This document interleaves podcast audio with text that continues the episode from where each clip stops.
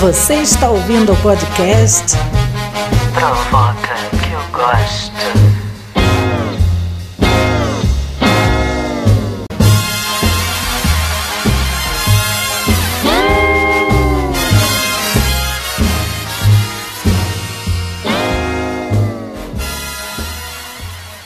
Olá pessoal, aqui é Marco Chavarri, vulgo Delírios Fênix. Eu sou um performer burlesco, pessoa trans não binária masculina e tenho especialização em sexualidade, sou educador e o meu propósito aqui em fazer esse podcast é em poder trocar um pouco de informação dessas áreas com vocês fazer algumas provocações e receber provocações. Então fiquem à vontade para mandar as provocações para mim. É, pode mandar por e-mail, WhatsApp, eu já vou dar aqui essas, essas informações. E esse primeiro podcast eu queria explicar um pouco sobre o que eu vejo como provocação para mim, né? Como eu vejo é, a provocação no burlesco. Né? O burlesco ele é um, uma para quem não conhece, é uma arte que vem de séculos. Começa aí com, com o seu conceito na comédia dell'arte e vem evoluindo pela, pela nossa história das artes, né, passando pelo vaudeville e encontrando esse formato lá pela década de 30 que a gente conhece hoje. A rainha do burlesco americano é Gypsy Rose Lee, uma, uma lenda do burlesco americano, o burlesco no Brasil, ele ainda está sendo escavado, né? Muito da nossa história, principalmente dessas artes que são artes marginais, como o burlesco, ficaram no passado, ficaram é, escondidas aí, perdidas no nosso passado, e a gente conta com pouquíssimas pessoas que fazem pesquisas é, para resgatar esse passado. Então, e como muito da história mesmo do Brasil, né? Bom, mas é, temos essas pessoas, elas estão aí trabalhando e a gente fica aqui é, aguardando mais e mais informações que vão sendo liberadas conforme é, essa escavação continua. Mas é, hoje, especificamente, eu queria falar sobre a provocação.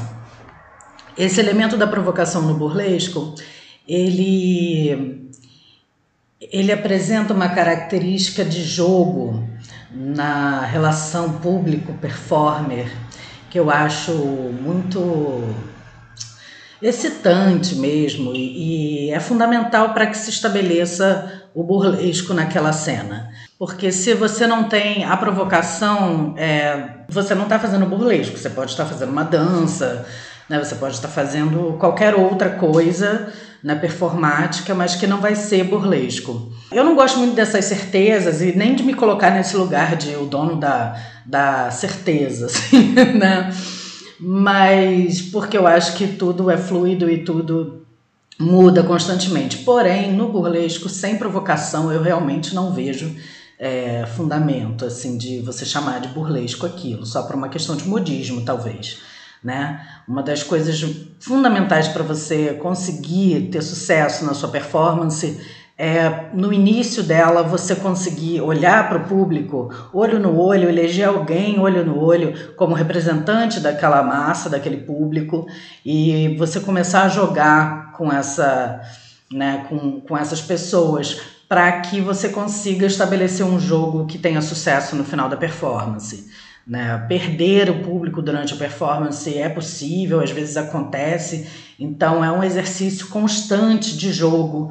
Na palhaçaria, talvez chamariam de triangulação, né? que é uma técnica aí, um sistema de jogo é, muito usado na comédia e tudo. É, e a gente, no caso, usa para provocar, a gente usa para prender o público para nossa performance e para provocar com o striptease. Na maioria das vezes é esse jogo da revelação, do revela não revela. É, isso é uma provocação que está ligada à performance burlesca. Você pode estabelecer novos tipos de, de provocações na, na sua performance que não seja só o striptease ou que não esteja ligado diretamente no strip, que, que aí vem o que, o que faz você ser você. Então, se você tem uma, uma, é, uma questão pessoal que você quer trazer para aquela performance, você pode fazer uma, uma, uma receita de molho na sua performance né, que é uma coisa cotidiana, corriqueira, e você colocar essa, essa receita de bolo como algo muito excitante, muito é, incrível, e fazer com, com isso uma uma provocação com a plateia. A plateia pode sair dali com água na boca, querendo comer uma massa de qualquer jeito com um belo molho em cima. Também é uma forma de você despertar nas pessoas, estimular pessoas sensorialmente. É, teve uma, uma oportunidade que eu tive que foi performar no espetáculo Carne de Segunda, direção da Miss D, e onde eu pude atuar com a Dori Martini, Juliette Lasmus, que são duas estrelas mundiais do burlesco. Foi assim uma grande oportunidade e um marco na minha vida. É, e nesse espetáculo elas criaram, porque tinha toda uma relação com, com a bruxaria, né? com, com as mulheres que são bruxas, que mexem aquele caldeirão, que criam é, a partir daquela mistura de coisas, e elas faziam literalmente uma, uma receita no palco. Né? Tinha um fogareiro, tinha a panela, elas botavam os ingredientes no início da peça, cozinhavam aquela comida e aquele cheiro ficava exalando no teatro. É, e ao final as pessoas podiam comer aquela comida. E é muito sobre o, o burlesco isso, porque é, isso foi uma das lições que eu tive, por exemplo, com a Joe Weldon, que ela fala na lição dela do, do strip, que você provoca, né? Você faz o mostra não mostra, você faz toda essa, essa provocação com as pessoas, mas no final você acaba liberando, né? Porque você faz o tease, tease, você provoca, provoca e as pessoas vão ficando inflamadas com aquela provocação. Se você sai, você passa a não ser fiel àquele jogo né? Porque você estabeleceu desde o início que você ia mostrar, entregar uma coisa maravilhosa para aquelas pessoas. E se você sai no final, pode ser uma boa provocação, uma forma de provocar totalmente, é, para que elas voltem no próximo. Mas, poxa, por que não, né? Eu, eu sempre vejo esse momento final do strip, que é quando você revela totalmente o seu corpo ali para as pessoas, como uma grande celebração. E não deixa de ser, apesar de estar tá liberando aquela imagem do seu corpo, dependendo de que corpo você tem, né? E eu digo corpo no sentido de o que ele simboliza na sociedade, ele pode ser uma, uma grande.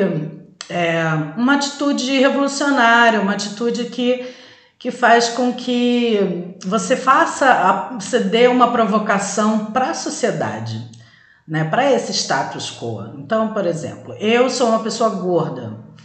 Eu, quando me revelo o meu corpo, no final de tudo, quando eu mostro né, minha barriga flácida, eu gordo, com as minhas estrias, com, com, com tudo que eu tenho, celulites, etc. Quando eu mostro isso para o público com alegria e satisfação e trazendo a celebração, né, com aquelas pessoas, eu estou mudando todo um sistema, porque eu estou fazendo aquelas pessoas que talvez passem a vida delas todas é, sendo oprimidas por, um, por uma, uma lógica da beleza magra, né, comprida, cisgênera, branca. No meu caso eu sou branco, então não, não dá para quebrar isso, mas fica aí com as minhas manas.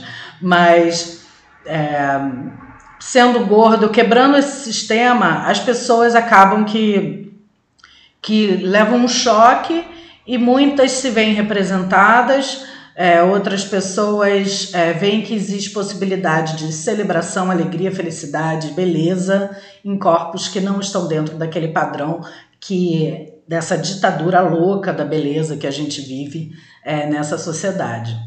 Então é, é uma satisfação muito grande ter essa ferramenta do burlesco. E não me admira que em qualquer lugar do mundo ele é uma arte é, marginal. Porque uma arte como essa, sendo colocada para o mainstream, sendo colocada é, em foco, ela realmente vai acabar com o sistema de fazer dinheiro de muita gente. Porque ela quebra padrão, ela tá aí para isso. Eu pessoalmente não acredito em burlesco que não quebra padrão, sabe? Em burlesco que não não busca no mínimo criticar alguma coisa na sociedade. Isso para mim não tem a essência do burlesco. Pode ser uma performance belíssima, linda, um entretenimento maravilhoso, com qualidade, profissional, mas a burla precisa existir para ser burlesco. É isso que eu acho, é como eu vejo a, a, essa arte. Mas enfim, né? Quem quiser dar um foda-se pra mim, caguei. Mas é, para mim é isso.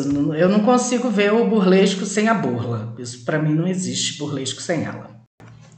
Vide aí a nossa própria história, né, com as noites do Tirivira, que segundo os meus amigos Albertos, né, historiadores aí, pesquisadores do burlesco e das faquerezas no Brasil, é, a noite do Tirivira acontecia na Praça Tiradentes e eram noites em que as meninas faziam striptease de costas e o público gritava: tira, tira! E aí, quando elas tiravam, eles gritavam: vira, vira!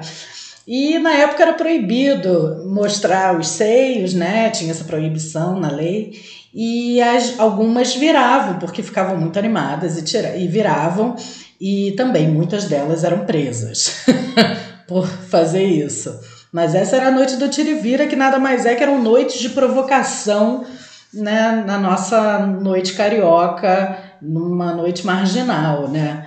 É, isso a história da revista não conta, porque era burlesco. É o são as nossas avós burlescas. Enfim, a provocação é tradição no burlesco, a provocação é a grande marca, é o grande ponto de virada do burlesco e contem comigo para muito mais provocações a partir de agora aqui nesse podcast Provoca que eu gosto. Mandem suas provocações por e-mail. Eu vou adorar receber provocações para poder comentar sobre elas e de repente virar o tema de um episódio. Então, por favor, contribuam também para que a gente possa fazer desse espaço um espaço de muitas vozes. Mande para o e-mail provoca. Um grande beijo e até o próximo.